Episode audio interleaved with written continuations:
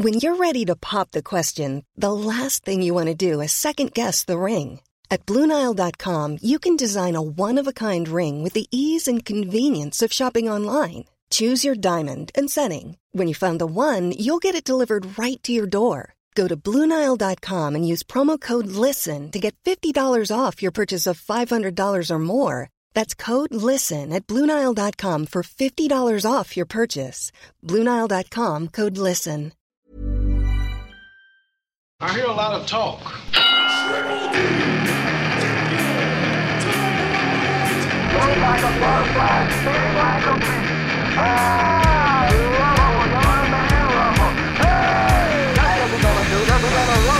Culture Box.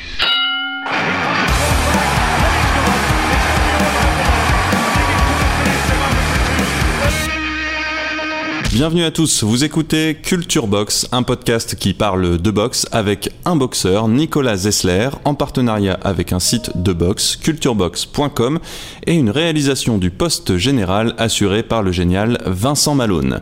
Salut Nicolas Salut Félix, ça fait beaucoup de boxe, dis donc. Ah ben oui, on est là pour ça et on s'y remet parce que ça fait un moment qu'on n'a pas mis les gants et ça nous manque. Aujourd'hui, on va parler, une fois n'est pas coutume, d'un énorme boxeur, et c'est peu de le dire. Un boxeur qui fait partie de la légende, notamment grâce à un énorme combat dont on parlera plus tard.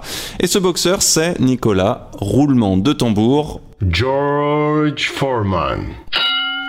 George Foreman, you're the boxing man. George Foreman, you're a heavyweight champion. George Foreman, you're the greatest man in the world. Yeah, yeah, yeah. La la la la la la la. George Foreman, Big George. Et pour commencer, parce qu'on va se mettre tout de suite dans le bain, tu as choisi une phrase pour illustrer ce podcast. Je vais la lire en anglais et tu vas la traduire. Oui. Sure, the fight was fixed. I fix it with the right hand. Et c'est signé George Foreman. Avoue que tu t'es préparé Félix. Eh non, je suis bilingue.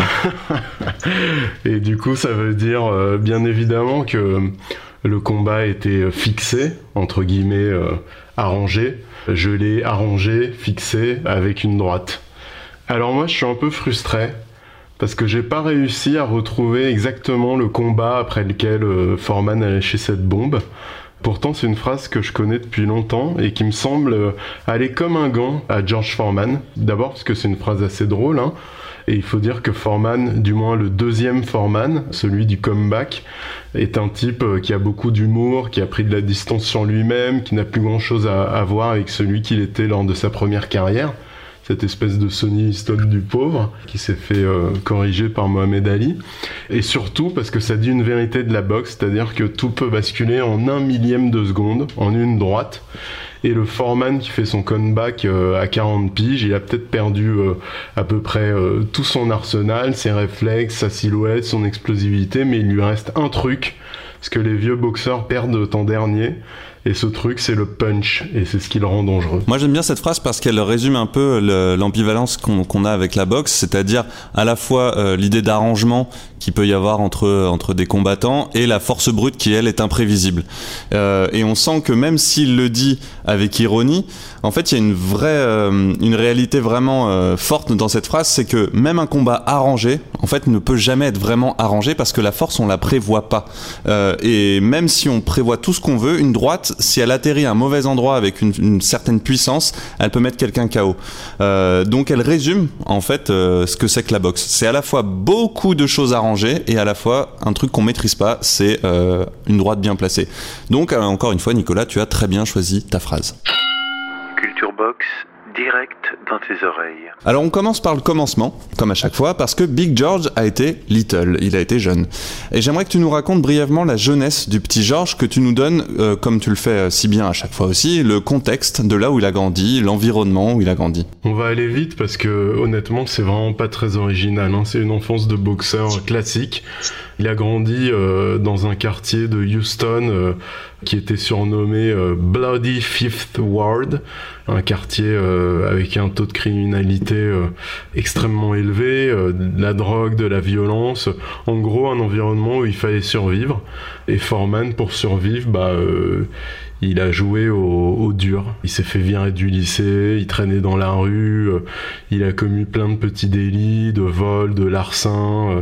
C'était un peu le prototype du mauvais garçon qui roule des mécaniques, qui se battait presque tous les jours euh, pour devenir le gars le plus rude du quartier. Bon, bref, c'est du grand classique. et puis un jour, bah, il tombe sur la boxe. Ça me fait penser à l'enfance d'un Mike Tyson, dont on a déjà parlé dans un podcast. Euh, Mike Tyson, qui est un boxeur plus jeune, donc euh, qui a commencé sa carrière plus tard que, que Foreman, mais on retrouve les mêmes, euh, les mêmes éléments. Est-ce que comme pour Tyson, la rencontre de Foreman avec la boxe, c'est un peu un moment de rédemption? Parce que Tyson, c'était dans un centre de détention pour jeunes délinquants, euh, donc à un moment donné où finalement euh, il a été puni pour ce qu'il fait, et donc finalement il va trouver une autre voie de sortie que la délinquance. Est-ce que c'est la même chose pour Foreman finalement? C'est une rupture avec euh, son passé un peu difficile Alors c'est une rédemption, ça c'est sûr, euh, mais ça ne se passe pas dans un centre de détention. Foreman a 17 ans, il est sur le point de plonger définitivement dans la délinquance et ça bascule et c'est intéressant de se pencher un peu sur ce moment parce que ça va nous permettre de comprendre ce qui se passe euh, par la suite au cours de la carrière de, de Foreman et comprendre un peu sa personnalité si particulière. Il a 17 ans, il file un mauvais coton et euh, il est un peu rattrapé par le collet en rejoignant euh, les Job Corps. Les Job Corps, euh, c'est un programme public qui propose une éducation et une formation professionnelle aux jeunes américains qui ont entre 16 et 24 ans. Et euh, en gros, euh, dans les quartiers comme celui de George Foreman, euh, c'est un peu la dernière chance, quoi. Et donc, euh, bah, son passage dans les Job Corps, euh, ça lui permet de se donner un cadre, de trouver un cadre, de découvrir la boxe, de la pratiquer. Et finalement, euh, ça laisse une trace euh, très profonde en lui. Je te donne un exemple. On se souvient de Foreman euh, au JO de Mexico en 1968, qui vient de gagner l'or olympique et qui agite son petit drapeau des États-Unis. On se dit, en général, dans les livres d'histoire, on se dit, oh, Foreman, il est, complètement à contre-temps, tu vois, il est à l'opposé des sprinteurs aux gants noirs, il est à l'opposé de l'engagement qui est celui de Mohamed Ali. Et ben ouais, mais le truc, c'est que Foreman, c'est un gars qui allait plonger dans la délinquance, dans la misère, dans le crime, qui serait sans doute pris euh, une balle perdue ou euh, 15 ans de prison et qui a été tiré de la rue par un programme gouvernemental. Et ça, ça en a fait euh, bah, un patriote en fait. Du coup, euh, par exemple, après les JO, il est invité à la Maison Blanche par euh, Lyndon Johnson, donc en pleine guerre du Vietnam, et bah, Foreman, il, il y pense pas à deux fois, il est ravi d'aller à la Maison Blanche, quoi. Donc en gros, c'est une belle histoire patriotique.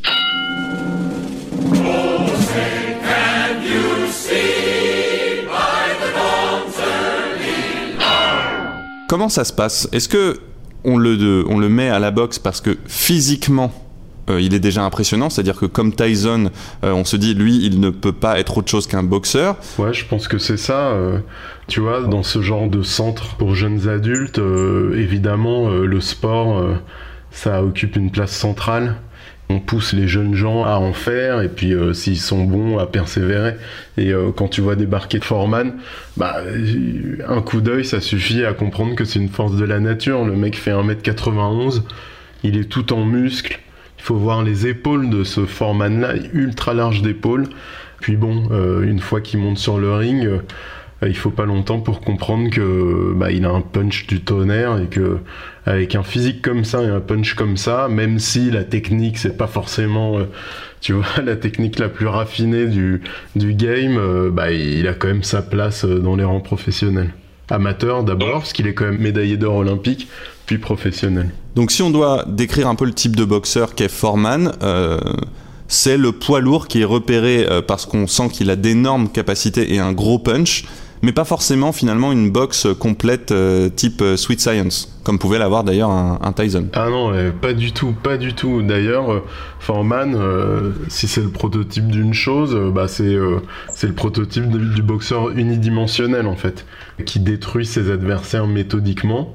Sa meilleure arme, c'est son punch. D'ailleurs, je sais pas si tu te souviens, mais il y a ces images incroyables au Zaïre où euh, il est au sac avec son coach Dick Sadler et euh, le coach euh, tente de retenir le sac de frappe à chaque fois que Foreman met un crochet, il décolle du sol, quoi, ou il perd son chapeau. Et du coup, euh, bah, son début de carrière, euh, clairement, il, il, se repose surtout sur cette puissance. Ça lui permet d'expédier la plupart de ses combats en 1, 2, 3 rounds. Et comme dans le cas de tous ces boxeurs euh, au punch énorme, c'est très difficile de mesurer son potentiel. Parce que bon, tu vois les mecs tomber comme des mouches, mais en même temps, tu vois une boxe qui est un peu rustre et tu te dis, euh, est-ce que ça va pas l'empêcher d'aller au, plus haut niveau? Les gestes sont pas beaux, les gestes sont larges, il a pas de garde, euh, et puis, et surtout, comme il expédie tous ses combats très vite, il connaît pas euh, cet autre monde qui est la deuxième partie de combat tu vois, les championship rounds, euh, là où c'est plus seulement le boxeur, mais c'est l'homme qui est derrière, qui se révèle et qui va puiser en lui des ressources euh, dont il ignorait même l'existence. Donc on sait pas trop si Foreman, quand il commence sa carrière, et même quand celle-ci est bien entamée, on sait pas trop s'il a ce qu'il faut pour réussir. They grilling my cheese like my name was George Foreman. But I've been about these bars since before you on that boring shit. How many dollars do we got? It's uncountable. The mixtapes he dropped, the sheer number insurmountable. Antidepressants wasn't working, so he switched to drinking. How many questions can you ask before you resort to thinking? Too many sessions, I can't even speak on all of this. What goes on in my brain, you gon' need like three psychologists. Félix Barret, Nicolas Zessler, Culture Box. C'est pas un boxeur qui fait rêver. C'est un boxeur qu'on trouve costaud, qu'on trouve très fort, mais pas un boxeur qui, euh, qui plaît par son style ou par son attitude. Euh, cela dit, il atomise littéralement ses adversaires pour devenir champion du monde. Ouais, bah ouais, et puis euh, c'est pas n'importe quel adversaire. Hein. Il a 24 ans, Foreman, quand il a sa première chance mondiale en 1973, et devant, c'est Joe Frazier, qui est quand même un client, et c'est le Joe Frazier qui a battu Ali deux ans plus tôt. Alors, avec le recul, on sait que ce Joe Frazier a quand même pris pas mal de coups et qu'il est sans doute sur la pente descendante. Mais bon, quand le match est signé, on se dit euh, Joe, euh, la locomotive, la Smoking Joe, il va, euh, il va étouffer Big George et, et, ça devrait passer quoi. C'est pas du tout ça qui se passe. Le combat il dure deux rounds. Foreman envoie six fois Frazier au tapis. C'est ultra violent. Frazier n'a aucune solution, c'est-à-dire que évidemment Frasier, qui est un poids lourd euh, vraiment petit, sa stratégie, elle est euh, assez simple, enfin, et logique, c'est que il essaye de casser la distance pour rentrer dans la garde de Foreman et, et bah, rentrer en crochet, quoi, son fameux crochet du gauche. Mais à chaque fois qu'il tente de rentrer euh, sous la garde de Foreman, il se fait soulever en uppercut. D'ailleurs, tu as des images, revoyez le combat sur YouTube. Tu vois, un uppercut de Foreman qui soulève littéralement de terre euh, Joe Frazier, c'est vachement impressionnant. Et Frazier n'en revient pas, ça se sent, ça se voit par rapport à son body language. Donc il devient champion du monde. Et là, on se dit, ok, euh, Foreman a prouvé ce qu'il valait, il a battu le champion incontesté des poids lourds. A priori, euh, il est champion pour longtemps. Cela dit, c'est un gamin, il a 24 ans, il n'a pas forcément la la formation intellectuelle pour euh, l'aider à gérer euh, ce nouveau statut et, il va galérer en fait euh, sous les feux des projecteurs. C'est le drame des champions poids lourds finalement qui, une fois devenus champions du monde, n'ont plus grand chose à faire. Et la seule chose qu'il leur reste à faire, c'est dévaler la pente qui se trouvent devant eux. Ils sont au sommet et devant eux, il y a juste une pente. C'est un peu tragique. Tu l'appelles même tristement, j'ai vu ça en préparant l'émission et ça m'a fait du mal pour lui, je te le dis Nicolas. Tu l'appelles le Liston du pauvre. C'est cruel quand même. Ouais, c'est une cruauté, mais à la mesure de l'affection que je porte à ce mec qui saura se réinventer. Mais c'est vrai qu'à ce stade de sa carrière, il est extrêmement influencé par Sonny Liston pour remettre euh, Liston, c'est euh, l'ancienne terreur des poids lourds, qui était un drogué notoire, proche de la mafia, qui a fini par perdre deux fois contre Ali dans des combats euh, un peu suspects, et qui est mort dans des conditions également suspectes, peut-être parce que il en savait trop sur bah, les affaires de la mafia au bord des rings. Et euh, bah, Foreman rencontre Liston quand celui-ci est champion du monde. C'est un peu son idole, son mentor. Euh, ils boxent ensemble et puis euh, Foreman se met à l'imiter, c'est-à-dire que il achète des voitures de luxe, il, adopte la même dégaine patibulaire. Hein. Attention, Liston c'était l'ennemi public numéro un aux États-Unis, quoi. C'était vraiment le mec que tu voulais pas croiser dans une petite ruelle sombre, quoi. Le noir qui fait peur. Euh, avec tous les fantasmes associés. Et euh, donc euh, Foreman, à ce stade de sa carrière, enfin, et surtout une fois qu'il obtient le titre de champion du monde, bah, il se donne un peu des airs de méchant de cinéma. Il va être désagréable avec la presse, avec ses rivaux. il joue à, se faire détester en fait. Ce qui se passe, c'est que il se construit un personnage qui l'aide à gérer son statut de, de champion du monde un statut qu'il n'est pas préparé à gérer émotionnellement, intellectuellement. Il n'est pas préparé à devenir une star de la boxe. Il y a trop de pression, trop de sollicitations, trop de lumière. Et en fait, euh, enfiler le costume de Sonny Liston, c'est une manière de se protéger de tout ça, je crois. Culture Box, direct dans tes oreilles. Ce qui est marrant, c'est que ce personnage de méchant, de bad boy, euh, il va devoir l'abandonner et prendre la position inverse lorsqu'il va rencontrer Mohamed Ali, puisque c'est Mohamed Ali qui va endosser le, costume du bad boy et faire prendre d'une certaine manière à Foreman le costume du gentil valet des Américains. Donc il y a une sorte d'ironie là-dessus euh, et une, force de Mohamed Ali de lui shipper ce personnage de bad boy. Euh, mais pour revenir à cet affrontement face à Mohamed Ali, est-ce que c'était une évidence de voir s'affronter les deux? Est-ce que ça s'est fait de manière naturelle ou est-ce qu'on est-ce que c'était un peu euh, poussé pour le spectacle? Ouais, juste euh, par rapport à ce que tu disais, euh, par rapport à ce personnage de brut patibulaire et la confrontation avec Ali, en fait, Ali, il a fait la même chose. il fait la même chose avec un peu tout le monde, mais les brutes, il en fait vraiment son 4 heures, quoi. Il a fait la même chose avec Liston, c'est-à-dire qu'il les tourne en ridicule. Mais bon, on développera ça. Et pour Ali rentre en fait dans la compétition assez naturellement parce que euh, bon, Foreman a fait le ménage. Il a battu Frazier, il a aussi battu Ken Norton, qui est un excellent poids lourd euh, à l'époque, qui avait lui aussi battu Ali. Foreman l'a battu euh, facilement, donc c'est vraiment l'homme à battre, Foreman, et en plus il a l'air vraiment imbattable. Et dans le même temps, Ali se reconstruit. En fait, il prend ses revanches, Ali. Il prend sa revanche contre Frazier. Il prend sa revanche contre Ken Norton deux fois, je crois. Et donc, euh, bah, naturellement, il obtient euh, sa chance contre Foreman. Mais il est outsider, quoi. Enfin, personne ne mise un dollar sur Mohamed Ali, qui, à ce stade de sa carrière, euh, bah, il a perdu ses jambes, il rajeunit pas. On se dit que, bon, bah. Là, on l'envoie un peu au, au massacre, quoi.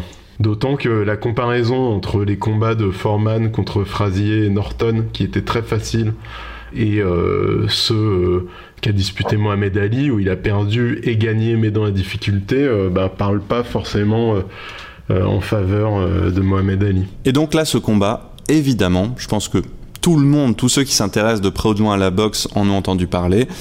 Il est très particulier parce qu'il est organisé en dehors des États-Unis. Le combat est organisé sur la terre symbolique des ancêtres noirs américains, donc au Zaïre, au centre du continent africain. je pense que c'est une idée de Don King d'ailleurs, si je me trompe pas. CP, respect. Love you, baby. I love you too. I'm a don, I'm a king. Yes, I promote that drama like. You see the charm, you see the rings. Cause I promote that drama like Don King. Félix Barès, Nicolas Zessler, Culture Box. Et là, c'est un énorme piège pour Foreman en fait. Autant Ali est très à l'aise avec la, mise en scène très lourde de symboles euh, qui a lieu autour de ce combat, autant George Foreman, lui, il a du mal. Ouais, euh, bah déjà, c'est t'as raison, c'est une idée de Don King qui en fait a fait un peu le tour des popotes pour voir euh, qui proposait bah, la bourse la plus grosse pour lui et les boxeurs. Et il se trouve que c'était Mobutu qui s'est offert pour 10 millions de dollars un énorme coup de pub mondial. Et euh, du coup, euh, bah, il y a une grosse dimension symbolique, puisque d'habitude, le championnat du monde des poids lourds, il se joue, euh, il se dispute aux États-Unis, et là, bon, bah, c'est en Afrique, sur la terre des ancêtres de deux noirs américains. Ali, il joue de ce contexte. Foreman, lui, ça reste un boxeur, hein. il a un peu de mal à décrypter la symbolique. Et surtout, comme tous les autres rivaux noirs d'Ali, et notamment Joe Frazier qui en souffrira beaucoup, Foreman va subir euh, cette OPA d'Ali sur la couleur noire, c'est-à-dire que il n'y a que lui qui représente les noirs sur le ring et les autres euh, sont euh, automatiquement renvoyés de l'autre côté de la barrière de couleur catalogués comme bah, les valets du pouvoir blanc. C'est absurde, hein mais en fait, Mohamed Ali, c'est le génie du verbe, ça défie toute logique, mais il parle plus fort et donc il impose son message. Et un mec comme Foreman, il essaiera bien de se défendre en disant des banalités, des choses évidentes, mais qu'il faut dire.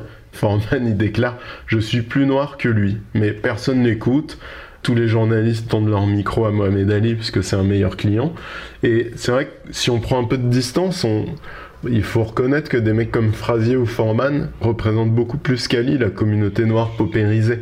Euh, rurale pour Frazier qui travaille dans les champs de coton, urbaine pour Foreman euh, qui a grandi dans un ghetto ultra violent, alors qu'Ali appartient à la petite bourgeoisie noire. Bien sûr, il a souffert lui aussi du racisme ambiant, mais faire passer des gars comme euh, Foreman et Frazier pour des oncles Tom, bah, c'est un peu fort de café.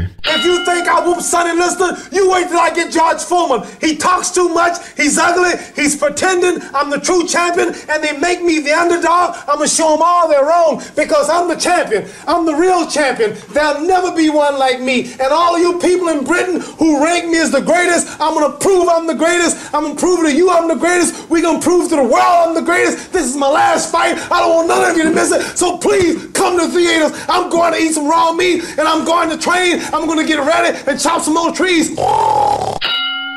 Chez Ali, il y a toujours cette espèce à la fois de- d'élégance du verbe et une immense mauvaise foi qui fait que sur le moment, et même a posteriori, encore des années après, ses adversaires lui en veulent beaucoup. Euh, et n'y voient aucune classe, ni aucune élégance de la part d'Ali. Ouais, bah euh, Frazier, je pense qu'il lui a jamais pardonné, mais Foreman c'est différent. Il a passé l'éponge, euh, mais parce que c'est aussi une personnalité, euh, on le verra, plus religieuse, je pense. euh.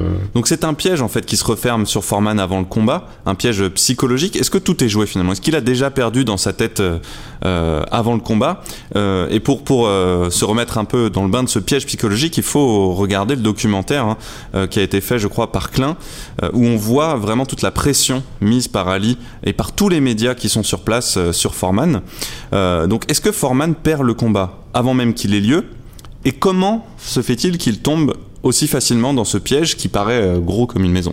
Bah, je sais pas, mais je pense qu'il a, il a pas les, les outils pour décrypter euh, ce qui est en train de se jouer, mais tu le vois notamment euh, dans le fait qu'il donne le bâton pour se faire battre. C'est-à-dire que il débarque aux Zaïens avec son chien. Il adore son chien en fait. Il le trimballe partout où il va. C'est un berger allemand. D'ailleurs, il, il aimait tellement ces bergers allemands, parce qu'il y en avait plusieurs, qu'il les a emmenés en Allemagne pour euh, leur présenter la terre de leurs ancêtres. Bon, ça c'est une, anecdote. Sauf que le berger allemand, c'est le chien des anciens colons belges. Et du coup, euh, Ali en profite euh, pour y associer Foreman en hurlant c'est un belge à sa descente d'avion. Et bon, bah, tu vois, dès, dès le premier pas sur la terre zaïroise, c'est mal parti. Et puis il y a un autre élément qui est super important, à mon avis, c'est euh, l'histoire de la blessure. Foreman, euh, pendant sa préparation, se fait couper au sourcil. Ils sont obligés de reporter le combat. On imagine que cette coupure euh, le gêne un peu dans, sa préparation, dans les sparring, parce qu'il faut éviter que qu'il reprenne un coup dessus.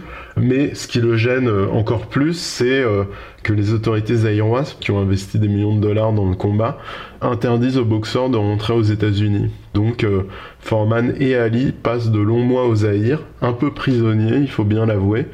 Et je pense que psychologiquement, ça a beaucoup affecté Foreman, qui est beaucoup moins à l'aise euh, en Afrique qu'Ali, parce que Ali, en fait, il se nourrit du contexte, il se nourrit... euh, Enfin, il est vraiment en, harmonie avec le contexte zaïrois. Il sort faire son jogging, euh, poursuivi par tous les gamins du, tu vois, locaux, avec lesquels il joue, en fait. Il fait le show pour eux. Il se nourrit de ça, tu vois. Alors que Foreman, bah, il sent une certaine réticence des Zaïrois euh, qui lui préfèrent Mohamed Ali et il a plutôt tendance à s'enfermer dans son camp d'entraînement et, dans son, et à son hôtel, à huis clos euh, au bout du monde, dans un contexte euh, assez euh, agressif à son égard. euh, je pense que ça a dû lui bouffer une énergie folle. Et à la fois, on pourrait se dire Ouais. qu'il n'a plus qu'une envie, vu ce qu'Ali lui a mis dans la gueule, c'est de démonter Mohamed Ali. Bah, ça, c'est sûr. Ça pourrait le booster. Ça c'est sûr, euh, mais c'est aussi ça qu'il perd. Il faut dire qu'il se met beaucoup de pression. Il le racontera plus tard, mais à l'époque, il détestait Mohamed Ali et il le déteste parce qu'il veut désespérément lui ressembler. C'est- C'est quasiment mot pour mot euh, ce que raconte Foreman dans, une interview euh, 30 ans après. Il explique qu'il voulait être respecté et admiré comme lui. Et donc il se mettait une pression dingue en se disant que s'il battait Mohamed Ali, tout ce respect et cette admiration déteindrait enfin sur lui. Bon bah c'est raté.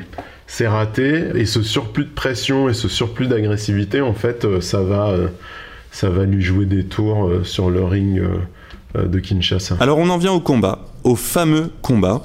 Sur le papier, purement sur le papier, normalement Mohamed Ali doit perdre. Ouais, bah tu sais, c'est le coup classique. Foreman a battu facilement Norton et Frazier, qui ont tous les deux battu Ali, mais bon, ça marche jamais en boxe. Si A a battu B et que B a battu C, alors A doit battre C bah ça marche pas en boxe. En boxe, on reste toujours euh, fidèle à ce bon vieil adage style makes fight et euh, là ça pardonne pas encore une fois. So, so one one question. Do you really think that Ali has a chance? Now you know. Uh, the way I feel about Jimmy, uh, uh, don't mind going Jimmy.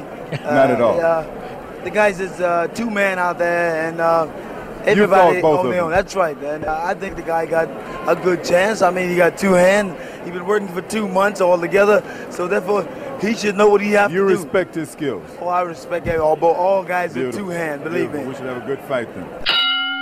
Foreman face à Ali, ça se passe en extérieur, au Zaïre. Comment ça se passe? Euh, alors je rajoute comme élément de contexte, au milieu de la nuit et euh, dans une atmosphère euh, extrêmement humide, d'ailleurs un orage éclatera juste après le combat, donc une atmosphère étouffante. Et comment dire, on s'attend à ce qu'Ali danse, puis qu'il se fatigue et que Foreman l'attrape. En fait, Ali va danser euh, un seul round et ensuite euh, il va s'asseoir dans les cordes et il va amortir les charges de Foreman euh, en le laissant s'épuiser. On raconte qu'Angelo Dundee, le coach d'Ali, a, préalablement desserré les cordes avant le combat pour faire le jeu de son boxeur. Ce qui est sûr, c'est que en fait, c'est un combat qui expose les limites de la boxe de Foreman, qui est unidimensionnelle. C'est-à-dire que Foreman, dès le premier round, il tape, il tape, il tape, en pensant qu'Ali finira par tomber, comme tous ses autres rivaux avant lui d'ailleurs. Sauf que bah, ça se passe pas comme ça. Ali encaisse, Ali s'assoit dans les cordes, Ali laisse Foreman euh, s'épuiser, et euh, le drame, c'est que Foreman n'a pas de plan. Il s'entête à taper le plus fort possible, peut-être aussi à cause de cette animosité, à cause de tout ce mauvais sang qu'il a, euh, bad blood qu'il a accumulé pendant des mois. Et euh, je crois que l'erreur fatale, en fait, c'est que aucun coup lancé par Foreman n'est lancé pour préparer le suivant. Ce ne sont que des coups qui sont destinés à mettre KO, à faire mal. Et ça, c'est impossible à tenir sur tout un combat, surtout euh, quand tu fais 40 degrés avec 90% d'humidité. Et d'une certaine manière, en fait, chaque coup de Foreman qui manque de mettre Ali KO est un petit pas de plus vers la défaite. D'autant plus que Foreman, euh, bah, il n'a pas l'habitude des combats euh, qui durent, et du coup, il n'a pas forcément d'endurance pour faire les 15 rounds. Alors, ceux qui l'ont pas fait, je vous invite à regarder le combat. On a presque l'impression d'un combat de boxe de cinéma, où en fait la chorégraphie du combat est très très limitée, puisqu'on une espèce de de ruée de coups de Foreman, euh, un peu presque, on a l'impression un peu au hasard, bon évidemment c'est pas le cas, euh, mais des coups vraiment presque sans stratégie, juste on a l'impression qu'il cherche à bourriner son adversaire. Euh, mais il faut pas s'imaginer que ce sont des coups qu'Ali esquive. En fait, c'est plutôt des coups qui sont encaissés, Ouais. des coups portés qui sont arrêtés plus ou moins par les gants d'Ali, amortis par le recul de son bassin, mais qui sont quand même portés. Euh, qui, c'est donc même pas joli en termes de- d'esquive. En fait, c'est vraiment quelqu'un qui se prend des coups, qui l'amortit un peu, et euh, un autre qui lui tape dessus sans arrêt, sans arrêt, une espèce de chorégraphie très simpliste. Comment ça se fait que Foreman, encore une fois, il se jette dans ce piège la tête la première? Euh, Est-ce qu'il se disait, bon, ça va passer, à force de donner des coups comme ça, ça a pas l'air de marcher, mais à un moment donné, ça va le faire Bah, je pense que sa stratégie était claire, c'était de foncer dès le départ, bah, comme il a fait pour tous ses combats, et d'expédier euh, le combat. Je pense qu'il il était confiant dans ses capacités à, envoyer Ali au tapis assez rapidement. Sauf que bah, plus les rounds passent, plus euh, bah, il- le gars euh, il commence à se rendre compte que il fait fausse route, mais il n'a pas dans son arsenal pugilistique les armes pour changer de stratégie. Et ce qui est assez fascinant quand on regarde le combat, même aujourd'hui, c'est qu'on voit petit à petit le talent stratégique de Mohamed Ali qui emmène Foreman dans des zones qu'il ne connaît pas. On s'attendait à ce qu'il danse, et en fait, il s'assoit dans les cordes et il étire le combat. C'est très fort stratégiquement parce que bah, il a plus les jambes de sa jeunesse, il a plus les jambes de sa première carrière. S'il avait dansé comme euh, on s'y attendait, il se serait fatigué et il se serait fait attraper. Là, c'est l'inverse qui se passe. On arrive au huitième round, donc on n'est même pas au, au 13e, au 14e, mais juste au huitième round. Foreman est épuisé, épuisé. Il titume en fait, même s'il continue à, à lancer des coups, mais euh, on sent que le punch a quitté les gants de Foreman, tu vois, il est épuisé, et puis à un moment, Ali le contre, et il le met KO. Big is all you got. Cause you run up your mouth and when the right time come, so easily. Charge fool man got you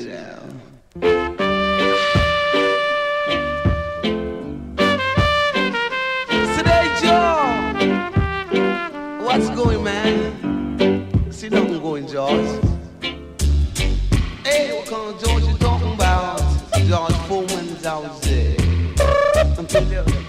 Fucking brother call him. George Foreman.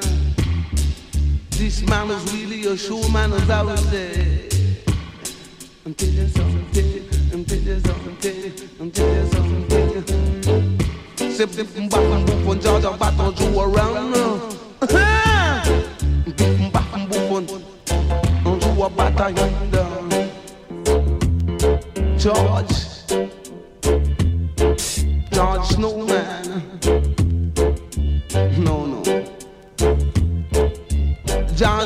As I was say. See, man, oh man, I didn't really know. This Baba was a showman.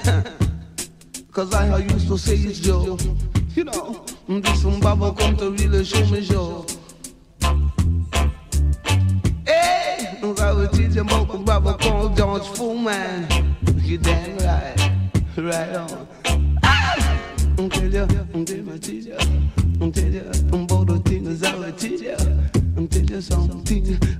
paf, paf, paf. Paf, so was down. Ah! Right down to the ground. Félix Barès, Nicolas Zessler, Culture Box. Avant de parler de la stratégie de Mohamed Ali, est-ce qu'aujourd'hui, ce combat serait stoppé avant la fin? Euh, Parce qu'en fait, on a presque un non-combat. On a un boxeur qui se prend des coups et l'autre qui tape. Et l'arbitre aurait pu dire bah, c'est fini, il n'y a pas de combat, euh, c'est dangereux pour l'adversaire, on arrête. Dans la boxe, on n'est jamais à l'abri d'un arrêt douteux. Parfois, tu comprends pas ce qui se passe dans la tête des arbitres. Ou alors, qu'est-ce qui se passe? Peut-être qu'il se passe quelque chose en sous-main, euh, il y a eu des arrangements. C'est le sport canaille par excellence, la boxe. Cela dit, dans ce cas-là, euh, logiquement, non, c'est pas un combat qui aurait été stoppé, même pas aujourd'hui, parce que jamais, pendant ces 8 rounds, on a eu l'impression qu'Ali euh, était débordé, qu'il perdait le contrôle, euh, qu'il perdait sa lucidité. Même si euh, Foreman pouvait enchaîner 10-15 coups avec Ali dans les cordes, bah, il titube jamais, tu vois, il contrôle, il réplique de temps en temps, même si c'est épisodique. En gros, Mohamed Ali n'est jamais parti. Il a jamais lâché le poste de commande et du coup, euh, non, bah, je pense pas que ce soit un combat qui aurait pu être stoppé. Après, euh, si t'imagines euh, un contexte euh, un peu trouble, un arbitre qui aurait voulu stopper le combat, aurait pu stopper le combat, mais honnêtement, ça méritait pas d'être stoppé. hein. Donc, on a clairement une victoire de la boxe intelligente face à une boxe un peu sclérosée. Hein, donc, on a la victoire de la Sweet Science. Ouais, c'est l'intelligence stratégique. Et c'est les limites de Foreman. En fait, la boxe, comme tu le sais, c'est résoudre une équation en mouvement. C'est-à-dire que c'est une équation dont les données changent tout le temps. La boxe, en fait, c'est l'interdépendance. C'est-à-dire que ta boxe, ta force, ta stratégie, elles dépendent toutes de ton adversaire, de sa boxe, de sa force, de sa stratégie. Tu peux pas appliquer méthodiquement une recette. Tu es obligé de t'adapter en permanence. Et ça, honnêtement, Ali, c'est sans doute l'un des plus grands boxeurs de l'histoire hein, sur ce terrain-là. C'est-à-dire qu'il joue avec ses adversaires, il devine leurs failles et il les révèle. Et Foreman, à ce stade de sa carrière, bah, il en est très très loin. Très très loin. Et c'est pour ça que Foreman ne restera pas au panthéon de la boxe, au même titre qu'un Mohamed Ali. Donc Foreman est humilié avant le combat et doublement humilié pendant le combat devant toutes les télés du monde sur le continent africain. Comment on peut se remettre d'un tel traumatisme? Bah, c'est difficile. Tu sais, la boxe, en fait, ce qui est terrible, c'est la dimension publique de l'humiliation, quoi. Il n'y a pas d'échappatoire. Tu prends des coups, tu les portes sur ta face, euh, tout le monde l'a vu. euh, C'est chaud d'affronter le regard euh, du public après le combat, les jours d'après, les mois d'après, quoi. Et en plus, l'humiliation de Foreman, elle, elle s'est vraiment déroulée sur plusieurs tableaux. C'est-à-dire qu'il a été humilié par le verbe de Mohamed Ali. Alors certes, il n'est pas le premier, mais quand même, c'est vraiment un mauvais moment à passer. Et euh, ensuite, il a été humilié sur le ring parce qu'il a fait le combat d'Ali. Et même euh, dans le dénouement, il y a quelque chose euh, d'assez humiliant, assez beau et en même temps c'est terrible. C'est ce dernier coup que Mohamed Ali ne donne pas, alors que Foreman commence à s'écrouler. Alors, bah, Mohamed Ali fait bien de pas le donner. Il épargne un coup à Foreman, c'est assez beau, tu vois. C'est assez noble, mais pour Foreman, ça doit pas être évident de voir cette photographie qui a un retentissement planétaire où il est complètement sans défense et Mohamed Ali retient son coup en le regardant tomber. Euh, J'ai lu pas mal de choses sur euh, Foreman, euh, ce qu'il raconte sur ce combat, mais des années plus tard, tu vois, quand il revient sur ce moment de sa carrière. Et il dit des choses assez dures. Il dit qu'il a perdu sa virilité, sa masculinité, son identité. Et je crois que là, il faut juste s'arrêter un instant et imaginer ce que ça représente d'être champion du monde. Au sens premier, tu vois. T'es champion de tout le monde. T'es l'homme le plus fort du monde. T'es le chef. T'es le patron. Et euh, tous les champions du monde des poids lourds te le disent. Il y a un truc très fort qui se joue au niveau de la vanité, de l'image de soi. Et puis tout d'un coup, bam, tu perds ton titre. Et les mêmes personnes, tu vois, qui te craignaient, qui te respectaient, euh, qui chantaient tes louanges, euh, se mettent tout d'un coup à te plaindre, à te donner une tape dans le dos en disant Ah pauvre vieux, tu le retrouveras peut-être ton titre. Ça, c'est pas évident à gérer. Et, d'ailleurs, bah, Foreman, c'est pas étonnant, il est obsédé par l'idée de la revanche. Ça devient une obsession, il en perd sa lucidité.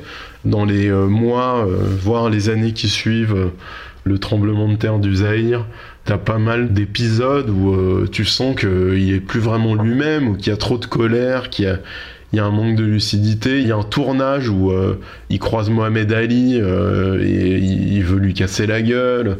Puis il y a une soirée euh, complètement improbable, je crois qu'elle est sur YouTube. Alors ça c'est vraiment mais, ni fait ni à faire, une soirée organisée par Don King pour remettre Foreman au centre des projecteurs et il lui fait boxer cinq mauvais boxeurs, cinq boxeurs médiocres dans la même soirée à raison de 4 rounds chacun.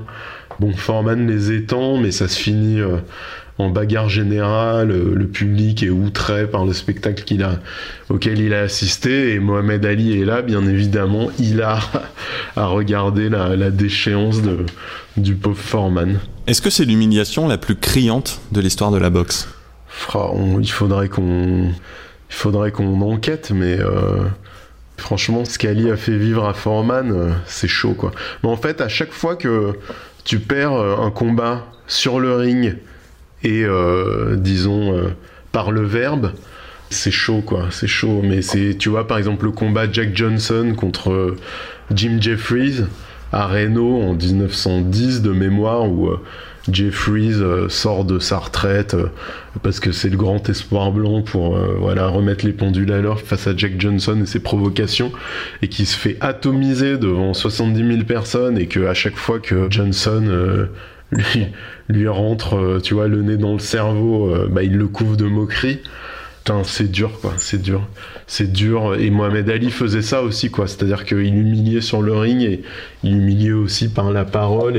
Et, ça, c'est dur parce qu'en général, la violence de la boxe est tolérable parce qu'à la fin du combat, euh, tu sens qu'il y a un respect qui a été gagné euh, par les deux protagonistes, au-delà de qui a gagné ou de qui a perdu, et que quand même, ben, chacun reconnaît le sacrifice que l'autre a fait, euh, tu vois, en montant sur le ring pour se mesurer à lui.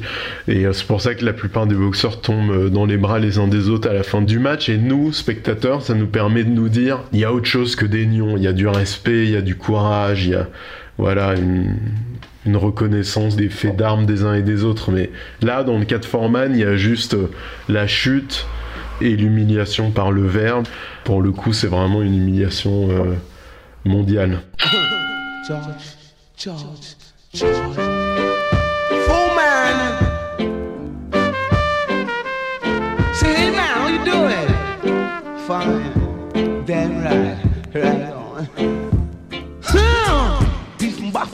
Boff and freezing to the ground.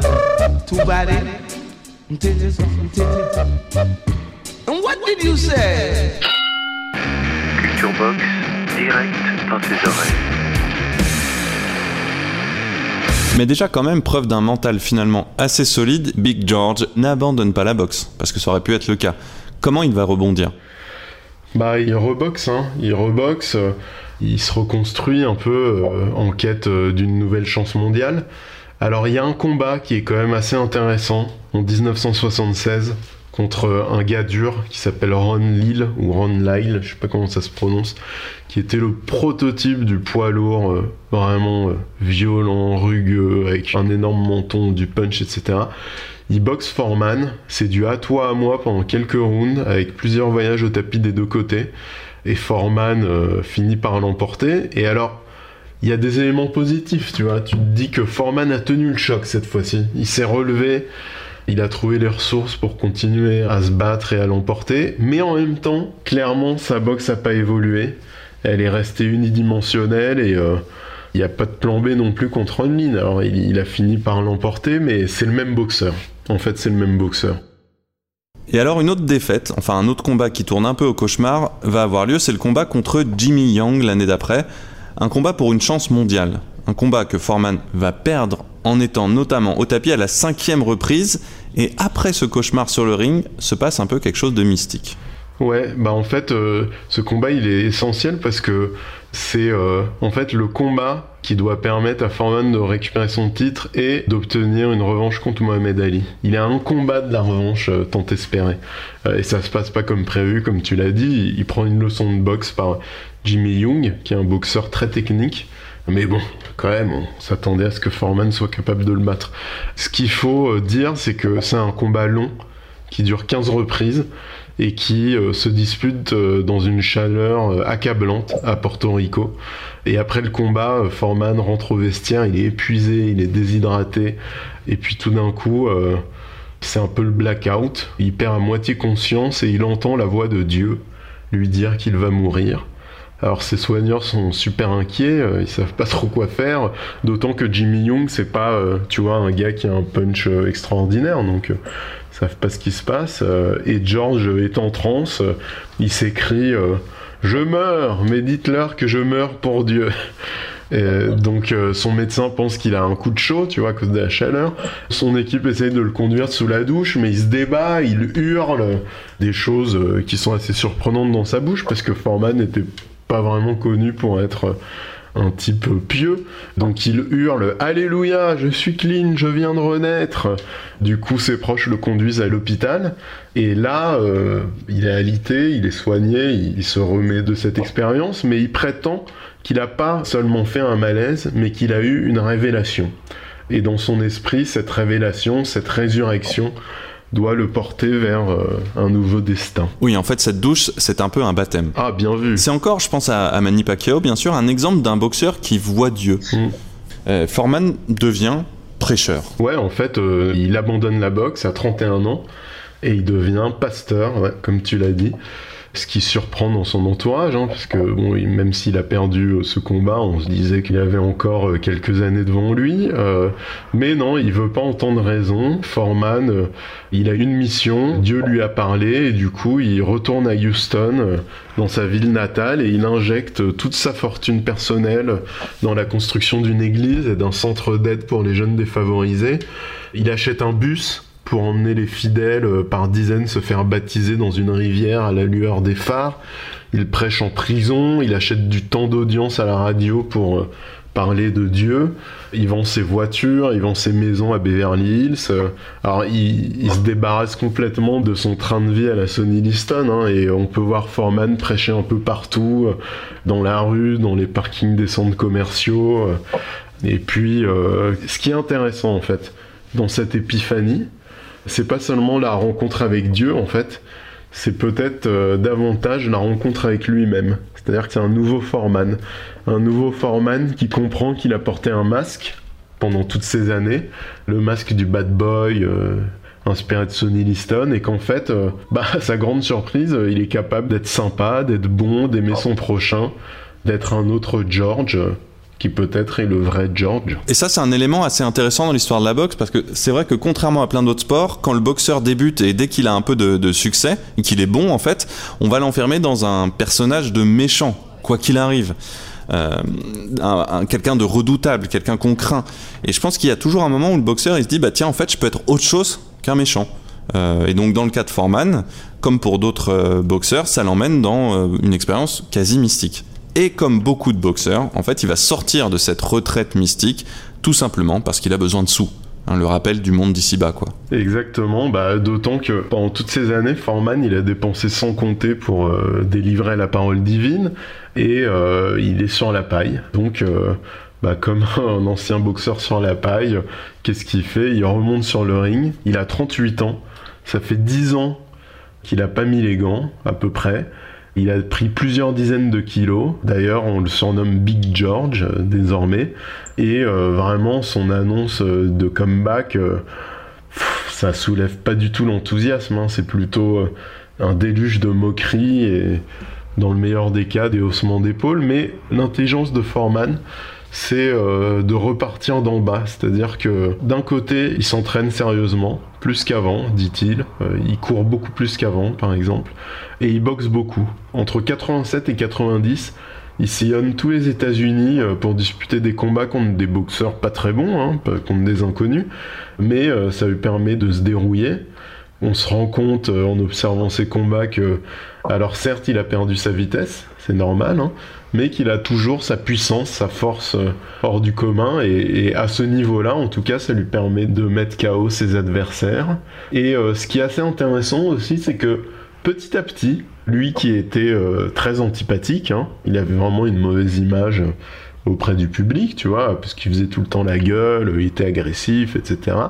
Et ben il commence à s'attirer la sympathie du grand public parce que on se dit quand même c'est sympa ce mec euh, que tout le monde enterrait et qui insiste, euh, très américain, tu vois, il fait preuve d'abnégation euh, et aussi parce que bah, il donne une image vraiment sympathique. hein.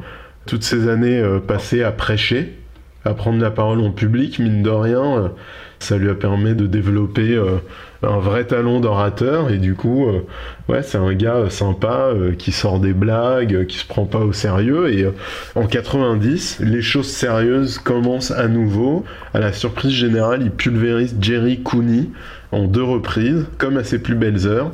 Et là, on s'aperçoit que même s'il est lent, sa boxe a changé. Elle est plus variée, plus intelligente. Et j'invite tout le monde à aller voir le chaos qui place à Jerry Cooney. C'est un uppercut, mais magnifique, qu'il met en mouvement en marchant. Et Cooney s'écroule comme un, tronc d'arbre. Tout d'un coup, Foreman euh, bah, revient sur le devant de la scène et les gens commencent à se dire, euh, à le prendre au sérieux en fait. À cette époque-là, il y a un poids lourd que j'aurais bien vu face à Foreman. Moi, c'est un certain Mike Tyson. Pourquoi il n'y a pas un Foreman Tyson? Bah, euh, je crois que Dunking a refusé d'organiser le combat. Alors certes, euh, Foreman est vieux, Foreman est gros, Foreman est lent, mais Foreman euh, peut encore abattre n'importe qui d'une seule droite. Peut-être que Dunking a voulu protéger sa poule aux œufs d'or, parce que Foreman l'aurait pris le combat, hein. Sans aucun doute. Mais euh, à la place, il va boxer euh, contre un autre client, peut-être un plus gros client d'ailleurs. En avril 91, il a une chance euh, contre Evander Holyfield. Il perd au point au terme d'un combat assez disputé, très dur, mais il prouve qu'il a 42 ans. hein. À 42 ans, il peut encore se mesurer au, meilleur boxeur poilu en activité. Evander Holyfield est au sommet de sa forme. hein.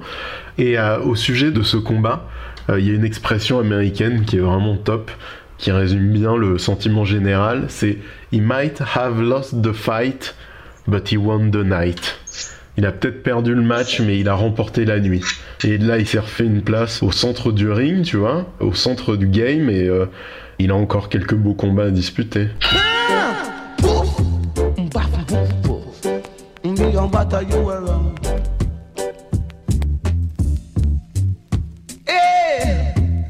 hey George, you saying? You damn right, right on.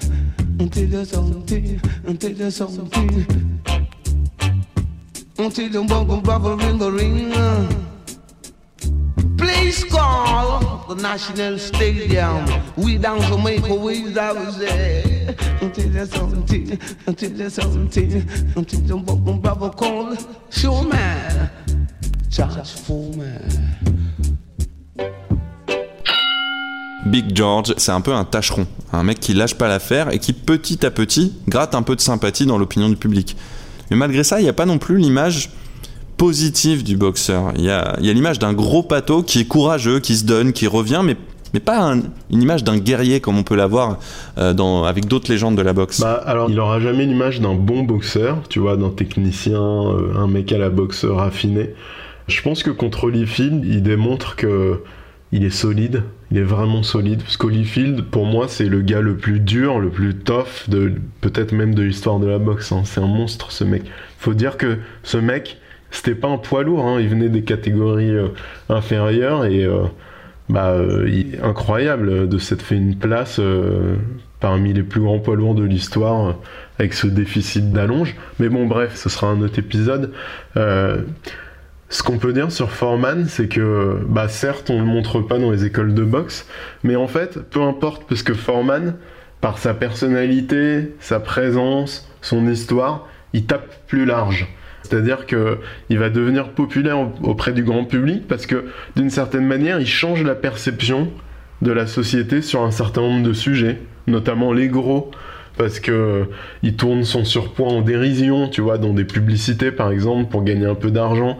Il a fait plein de pubs pour, euh, je sais pas, des hamburgers, de la bouffe. C'est tout le temps des trucs de, sur la bouffe et il fait beaucoup pour décomplexer les gros en fait, tu vois. Par exemple, avant son combat contre Holyfield, il pose avec un plateau énorme de hamburgers avec une aile de poulet et, et son rival et puis euh, il, sort des blagues du genre euh, il s'inquiète que la ceinture euh, des poids lourds soit trop étroite pour sa taille généreuse. Mais il change aussi la perception de la société sur les vieux. C'est-à-dire que Foreman c'est l'incarnation de la phrase age is just a number tu vois. L'âge c'est juste un numéro c'est juste un chiffre et il change aussi euh, de la même façon la temporalité d'une carrière de sportif de haut niveau. C'est-à-dire que il montre, et on n'en était pas convaincu à l'époque, que euh, à 35 ans on n'est pas foutu. Et euh, c'est d'autant plus vrai que en poids lourd, euh, bah, euh, la maturité des boxeurs est, un peu plus tardive. Après, euh, ce qu'on peut aussi dire, c'est que voilà, il est tout le temps à la télévision, il a même un show sur ABC avec toute sa famille. Et je te dis, j'insiste vraiment sur les traits d'esprit de George Foreman. Parce que c'est vrai que quand on pense aux traits d'esprit, tout le monde est Mohamed Ali, Mohamed Ali. Non, il n'y a pas que Mohamed Ali, par exemple. Tu vois, Foreman, il explique que ses cinq fils s'appellent George Foreman, tous les cinq, parce que si vous prenez autant de coups contre des mecs comme Ali, Frazier, Norton et Holyfield, vous risquez de ne pas être capable de vous souvenir de beaucoup de prénoms. Ça, c'est rigolo. Et puis, euh, je sais pas, il y a un truc assez joli en fait dans cette euh, deuxième partie de carrière, parce que on sent que Foreman apprend à gagner et à boxer sans aucune animosité, sans aucune trace de haine, et il démontre aussi que voilà, on peut boxer euh, à fond sans forcément euh, avoir envie de décapiter euh, son adversaire. Et dernière petite anecdote, il obtient une nouvelle chance mondiale en 93 contre Tommy Morrison, Tommy de Rocky 5. Mais bon, il perd parce qu'il est trop occupé par ses diverses activités. On se dit c'est fini. Non, c'est fini là, c'est plus possible. Et ben c'est mal connaître George et sa mission. Parce que George, pour souriant qu'il soit, il a toujours pas exorcisé euh, les démons de Kinshasa. Et oui, l'horrible Tommy Morrison de Rocky V, que j'invite les gens à ne surtout pas regarder. Surtout pas. Euh, donc Foreman n'est pas encore fini. Effectivement, on l'a dit, euh, c'est c'est ce qui fait que qu'il est un grand boxeur. Il ne va rien lâcher, va nous surprendre, et du coup, on peut se dire que dans sa tête, c'est très solide. Et ouais, mais ouais, c'est clair. Et puis ce qui en fait un grand boxeur, en fait, c'est le récit qu'il a fini par écrire, parce que finalement, on se souvient que de ça, tu vois. On se souvient du récit. Là, il y a une histoire incroyable avec Foreman, c'est une résurrection. C'est-à-dire que le 5 novembre 1994, il obtient une dernière chance mondiale contre le champion euh, WBA-IBF, Michael Moorer, qui a 26 ans. Alors que Foreman, on a euh, 42, c'est- non 45, donc presque le double. Je suis pas très bon en maths. Mais bon, bref, il a affaire à un gars qui est invaincu et euh, qui s'attend à un combat facile. Il faut dire qu'à l'époque, en fait, Foreman, est synonyme de jackpot. Tu vois, parce que c'est un nom, c'est un gars qui a boxé Mohamed Ali, Norton, Frazier. Tu vois, c'est un peu le dernier ersatz de la grande époque des poids lourds qui est un peu révolu. Et donc tout le monde veut prendre Foreman en se disant, euh, Ouah, il, il est vieux et puis euh, je vais toucher une bourse monstrueuse. Et Moorer, euh, bah, il déroge pas à ce principe. Et puis il est super confiant parce que Moorer a battu Holyfield. Il est invaincu. Il est gaucher, très mobile. Holyfield a pas réussi à le cadrer. Si Holyfield n'a pas réussi à le cadrer, tu te dis que Foreman, il va se faire balader pendant tout le combat. Sauf que Foreman, il a une idée fixe. Il est persuadé qu'à un moment du combat, sans doute dans les derniers rounds, il va avoir sa chance. Il va avoir une chance. À un moment, peut-être 5 secondes, peut-être 10 secondes, Moorer restera en face de lui et il aura une cartouche pour le mettre KO. Donc le combat euh, commence et euh, il ressemble à ce à quoi on s'attendait, c'est-à-dire que dès que Moorer accélère, euh, Foreman est complètement dépassé, il perd tous les rounds, euh, F- a la confiance, hein, honnêtement, et on sent au fil des rounds que euh, en dominant Foreman, Moorer commence à faire germer en lui cette idée de mettre KO Foreman. Ça lui traverse l'esprit, il se dit et si je le mettais KO Parce que stratégiquement, tu te dis, bon, t'es face à un gars qui est la droite de Foreman, t'es beaucoup plus mobile que lui, ben, tu vas tourner pendant 15 rounds, et puis euh, Foreman va chasser les mouches, et toi, tu vas gagner au point tranquille. Sauf que Moorer, là, il se dit, putain, je le domine tellement que si je jetais à bas l'idole, quoi. Et donc, alors qu'au début, il touchait, et il se mettait à distance grâce à son jeu de jambes, et ben là, il touche, et puis il reste un peu plus longtemps en face. C'est une évolution qui euh, s'approfondit au fil du combat et au dixième round, Moorer mène euh, de manière écrasante au point. Foreman attend toujours son heure. C'est assez marrant à voir ce combat en connaissant le dénouement, tu vois. Il est très zen, on dirait un vieux Bouddha, tu vois. Il attend son heure sans paniquer. Il prend des coups, il les amortit comme il peut, avec une garde un peu chelou, un peu bah, qui ressemble un peu à celle de Ken Norton euh, quand les deux bras sont croisés de manière euh, parallèle au sol, tu vois. Et puis soudain, Moorer est en face, une demi-seconde, et boum Foreman passe une bombe atomique du droit, et Moorer s'écroule. KO, 45 ans, plus vieux champion du monde de l'histoire des poids lourds, c'est énorme. Incroyable. Incroyable. Foreman, Ali. George Foreman, 20 years later, you're still fighting little kids. Oh, la la la la la la la la la la. George Foreman, big old man fighting little kids, punching them in the face. You said, I might almost be 50 years old, I'm still gonna punch you in the face, you 28 year old punks. La la la la. Culture Box, direct dans tes oreilles. Comment c'est possible de gagner à 45 ans? Il y a qu'en boxe qu'on voit ça, non? Ben oui, parce que en fait, euh, il a tout perdu, Foreman, mais il a compensé, sauf le punch, bien sûr, c'est la dernière chose qu'on perd. Peut-être qu'on le perd jamais vraiment, mais les droites arrivent de manière beaucoup plus lente. Et il a compensé par euh, l'intelligence, par la patience, par euh, l'analyse stratégique et par le timing aussi, tu vois, pour placer la bonne droite au bon moment. D'ailleurs, euh, ça c'est assez fascinant, mais Foreman le vieux prétend que il aurait euh, donné une leçon aux jeunes. Je sais pas ce que ça aurait donné, mais, mais c'est vrai que ça aurait été un combat intéressant à, à voir. D'ailleurs, ce qui est intéressant aussi, c'est que dans son coin, il y a celui qui a fait gagner Mohamed Ali en 74. Mais oui, mais c'est ça qui est incroyable avec ce comeback et avec ce combat de 1994. C'est que jamais combat n'a mieux incarné l'expression il boucle la boucle. C'est-à-dire qu'il récupère son titre avec dans son coin Angelo Dundee qui était dans celui d'Ali en 74 et qui avait desserré les cordes. Il boucle la boucle grâce à une victoire tactique qui répond à la débâcle tactique du Zahir. Et d'ailleurs, c'est vrai qu'on peut se dire que c'est peut-être en repensant à son combat contre Mohamed Ali qu'il a changé de logiciel et qu'il a compris qu'il fallait euh, boxer avec sa tête, avec euh, le recul. D'ailleurs, c'est marrant, il avait annoncé exactement comment il battrait Moorer, la dernière cartouche à la fin du combat. Et du coup, d'une certaine façon, il est devenu prophète euh, comme Mohamed Ali qui a annoncé le dénouement de ses combats. Culture Box, direct dans tes oreilles. Alors avec ce comeback, Foreman devient une sorte de héros aux États-Unis, un héros euh, toujours avec une image peut-être pas aussi euh, aussi lisse. Parce qu'on on le moquait toujours, hein. je pense notamment euh, à la série des Simpsons où il incarne le, le boxeur un peu un peu maladroit qui vend ses barbecues puisqu'il a, il lancé une série de barbecues. Euh, mais mine de rien, ça y est, il s'est fait sa place dans le panthéon américain de la boxe et même dans le panthéon mon- mondial de la boxe. Parce que Foreman devient celui qui n'arrête jamais d'y croire et de se battre et qui prouve que l'on peut se réinventer tout au long de sa carrière. Ouais, bah ça colle exactement à ce qu'attendent euh, les Américains en fait, tu vois. En plus du fait que ce soit l'un des plus beaux comebacks de l'histoire de la boxe, ça lui permet de rentrer dans la pop culture, d'où les Simpsons. Et puis, il incarne ce que les Américains aiment et euh, ce à quoi ils, beaucoup s'identifient ou rêvent à s'identifier.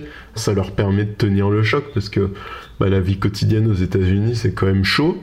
Donc c'est le gars issu d'un ghetto qui devient champion du monde, c'est le méchant qui a trouvé la rédemption dans la foi, le boxeur qui 20 ans après a retrouvé son titre quand plus personne ne croyait en lui, et en plus, cerise sur le gâteau, ou sur le hamburger, un homme ruiné qui a fini par faire fortune. Donc vraiment, c'est le mec, l'archétype de cette idée américaine qui dit qu'on peut changer, on a toujours une chance de réussir et de devenir quelqu'un, tu vois. Donc c'est pas étonnant en fait qu'il soit devenu une mascotte dans un pays où les gens sont venus pour se réinventer. Ça a fait un écho à tout ce qu'on avait raconté euh, dans notre podcast sur Rocky Balboa en fait, où euh, l'idéologie dominante, euh, tu vois, de Rocky et, des États-Unis. euh, bon bah c'est toutes ces histoires, c'est très cool. Le fait que tu aies un vrai pouvoir sur ton existence et que ce soit jamais foutu, que tu aies toujours une chance, que tu puisses toujours te relever pour redevenir quelqu'un, etc. Mais bon, le pendant, c'est que bah, si t'es un loser, c'est de ta faute. Euh, donc ça, moi, je suis toujours un peu, euh, disons, euh, prudent avec cette idéologie Rocky Balboaine parce que je trouve qu'elle est vraiment cruelle. Mais bon, en même temps, elle donne de l'énergie aux gens et à moi y compris hein, pour se lever le matin et ça, c'est quand même sympa. Et pour finir avec George, quand même dire un petit mot sur ces barbecues et ces grilles George Foreman qui ont fait un tabac. Mais un- tout le monde aux États-Unis a dans son arrière-cour, dans son jardin là, de, de son petit pavillon, son grill George Foreman qui, je cite, ouvrez les guillemets, mettent KO la Grèce. On pourrait du coup conclure, Nicolas, avec l'idée que George Foreman est peut-être l'incarnation du rêve américain, la violence, Dieu et le barbecue. Exactement. Une jolie trinité comme on les aime outre-Atlantique. This is my George Foreman family-sized grill that No, it isn't. It's my George Foreman griddle that cooks pancakes. No. It's my George Foreman bacon oven and it's making No, pizza. no, no. It's actually my omelet maker that makes No, it delicious... isn't. It's a grill. Griddle. Omelet Calm making oven. down, guys. You're all right. It's my G5 with five removable cooking plates, so it makes all of your favorite foods and it knocks off the fat. The George Foreman G5. It's the next grilleration. Félix Barès, Nicolas Zessler, Culture Box. Avant de se quitter, Nicolas, parce qu'on a terminé de raconter cette belle histoire qui est celle de George Foreman, une histoire finalement assez longue, compte tenu de la carrière de Mr. George, me vient une question qui va nous permettre d'élargir notre propos comme d'habitude. Alors George n'est pas le premier boxeur dont on parle euh, qui est un peu une révélation mystique. Du coup, je me pose la question, la boxe est Dieu. La boxe est Dieu. Est-ce qu'il y a quelque chose comme une évidence, comme une logique entre euh, noble art et rapport mystique à la transcendance, Nicolas? Oh là là, Félix, tu vas loin, mais euh, c'est vrai que beaucoup de grands boxeurs sont devenus euh, des mystiques. Comme si ce qu'ils touchaient du doigt sur le ring, ce qu'ils vivaient sur le ring, l'adrénaline peut-être, leur interdisait de revenir à une existence médiocre. Alors certains ont pris le chemin de Dieu, d'autres celui du grand banditisme ou de la drogue ou de l'alcool ou de l'ultra-violence. hein. Mais euh, pour revenir à Dieu, euh, moi je pense que en fait, euh, tu vas me prendre pour un illuminé, mais je pense que la boxe a une dimension spirituelle, presque métaphysique, c'est-à-dire que j'ai l'impression que le fidèle de la boxe, tu vois, toi, moi, des mecs comme, je sais pas, le Capitaine Crochet, Antoine de 130 livres, etc. On a tous des comportements qui nous rapprochent du religieux, en fait, du comportement religieux. C'est-à-dire que la boxe et la religion, sur le papier, bah parfois tu te dis est-ce que ça ça a pas forcément de sens je sais pas mais que c'est difficile à, à expliquer tu vois mais les fidèles sentent que sur le ring ou dans leur lieu de culte il y a quelque chose qui joue et qui échappe peut-être au langage qui échappe à la pensée c'est-à-dire que la foi tu peux pas vraiment la mettre en mots. Je crois beaucoup à ça. La boxe, dans une certaine mesure, tu peux pas non plus la mettre en mots. C'est-à-dire que tu peux expliquer pourquoi tu y es sensible, mais au fond, on pourra euh, papoter des heures et des heures et des heures. Au fond, les mots n'arrivent pas à transmettre euh, l'émotion qu'on perçoit. La certitude que c'est pas seulement deux gars qui sont en train de se taper dessus, mais qu'il y a quelque chose d'autre, de plus grand, qui est en train de se jouer sur le ring. C'est ce que je crois et je pense que c'est ce qui explique qu'il y a un pont entre les boxeurs et, euh, voilà la vie spirituelle. Ben écoute, je suis complètement d'accord avec toi et j'ajouterais pour aller un peu plus loin dans notre réflexion philosophique, puisque nous sommes dans un podcast qui s'appelle non pas Box mais Culture Box, que l'expérience du boxeur est sans doute une expérience qui est proche de celle de la grandeur et de la misère de l'être humain, de l'homme à la fois participant à l'essence divine et participant à la matière trop humaine, puisqu'il est à la fois euh, sur le toit du monde et euh, ramené à cette toute petite misère physique lorsqu'il se retrouve au tapis. Il passe du ciel à la terre, du paradis à l'enfer en quelques secondes, et je pense que ça peut lui donner une mesure de ce que peut être euh, l'esprit mystique. Ouais. Ça mériterait presque un podcast entier, tu vois, parce que il y a un truc auquel je pense souvent, c'est la façon dont en fait, quand tu boxes, t'arrives à un état de présence qui correspond euh, peut-être à la méditation zen, tu vois. C'est-à-dire que quand t'es en train de boxer sur le ring, t'es ici et maintenant, tu vois. T'es obligé d'être ici et maintenant, il n'y a plus rien, il n'y a plus de passé, plus de futur, il n'y a plus de, de souvenirs, plus de conditions socio, économiques, etc. Il y a juste toi en train de boxer et en train de répondre de manière immédiate au présent.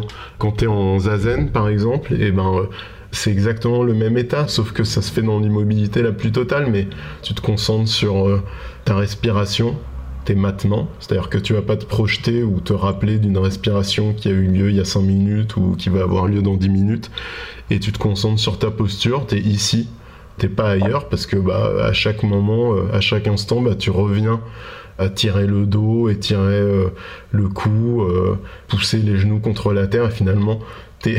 Enfin, moi j'ai fait l'expérience des deux et je trouve que c'est vraiment deux pratiques euh, assez cousines parce que c'est deux pratiques qui t'ouvrent sur vivre au présent. Et voilà, messieurs, dames, qui écoutez ce fabuleux podcast Culture Box, vous voyez qu'on peut être à la fois amoureux des brutes et amoureux de la sagesse. I was dead. Smelly old death. I, that horrible smell that goes along with it. I just got mad. So I don't care if this is death. I still believe there's a God. I just didn't believe in religion. When I said that, a gigantic hand just reached in, nothing, hopelessness, no more, and pulled me out. And I was alive in that dressing room again. Evidently, they had picked me up off the floor. And I saw blood coming down my forehead. And I hadn't been cut from the boxing match, but I saw it. My masseur, Mr. Fuller, I said, Move your hand. He's bleeding where they crucified him. And I started screaming, Jesus Christ was coming alive in me. And I fought eight men to get in the shower and started screaming, I'm clean, born again, hallelujah. They strapped me down there in an ambulance. Uh, and I said, You just witnessed a miracle and you won't believe it. When they rushed me to intensive care, I lost a boxing match, but I was where I wanted to be in life. And I've been telling that story since. C'est noté Nicolas, en tout cas, on va faire un podcast boxe et religion avec peut-être un invité, je sais pas, un moine puncher ou un rabbin à la droite ravageuse. On va essayer de trouver quelqu'un. Mais tout de suite, un petit conseil culture autour de notre ami George Foreman, peut-être. Et non, non, non, monsieur, non, non, non, je, Foreman, euh, je pense que Foreman, euh, faut relire euh, tout ce qu'il a raconté sur son expérience euh, du Zaïre. D'ailleurs, il y a, je crois que j'avais publié trois articles sur Culture Box où Foreman raconte le Zaïre. Vous pourrez le retrouver en faisant une petite recherche Foreman Zaïre sur la barre de recherche de Culture Box.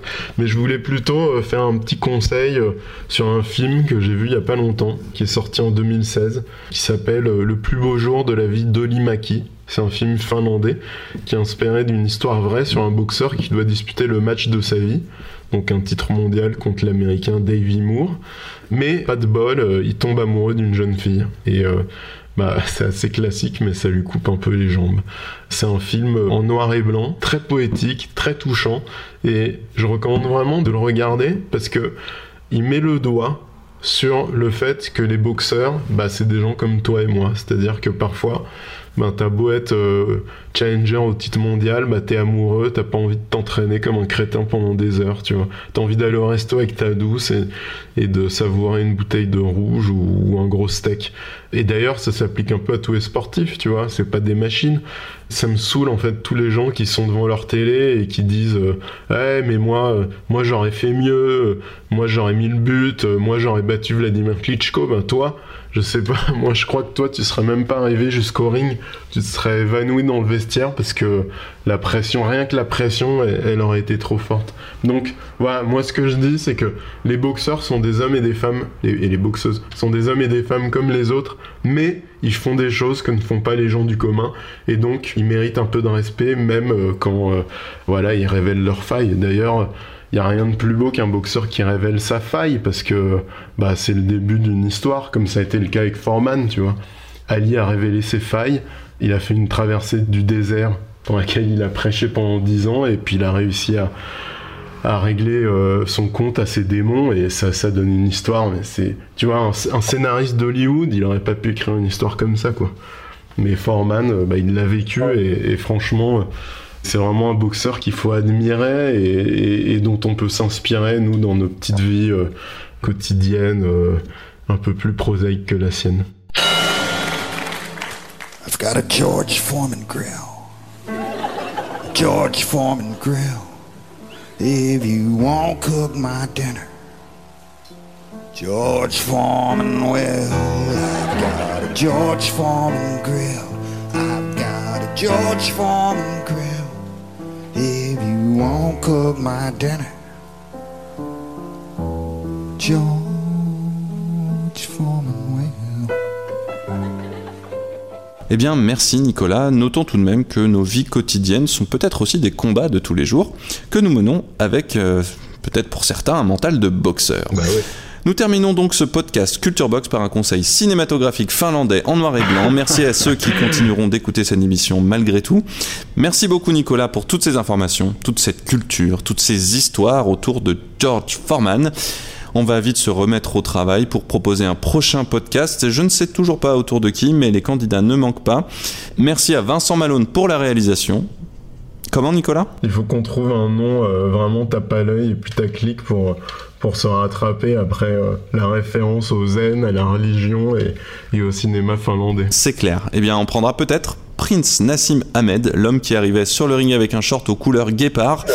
voilà, on pourra faire ça ou pas. En tout cas, euh, je remercie encore une fois Vincent Malone à la réalisation pour le poste général et je vous invite très chaudement à aller faire un tour sur culturebox.com si vous avez envie de vous endormir un peu moins bête. Merci Nicolas et à très bientôt. À très bientôt Félix. C'était Culture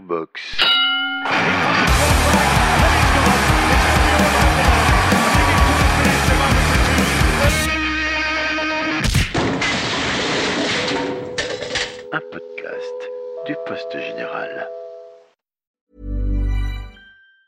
Hi, I'm Daniel, founder of Pretty Litter. Did you know cats tend to hide symptoms of sickness and pain? I learned this the hard way after losing my cat, Gingy. So I created Pretty Litter, a health monitoring litter that helps detect early signs of illness by changing colors, saving you money and potentially your cat's life. Pretty Litter is veterinarian developed, and it's the easiest way to keep tabs on your fur baby's health right at home. Go to prettylitter.com and use code ACAST for 20% off your first order and a free cat toy. Terms and conditions apply. See site for details.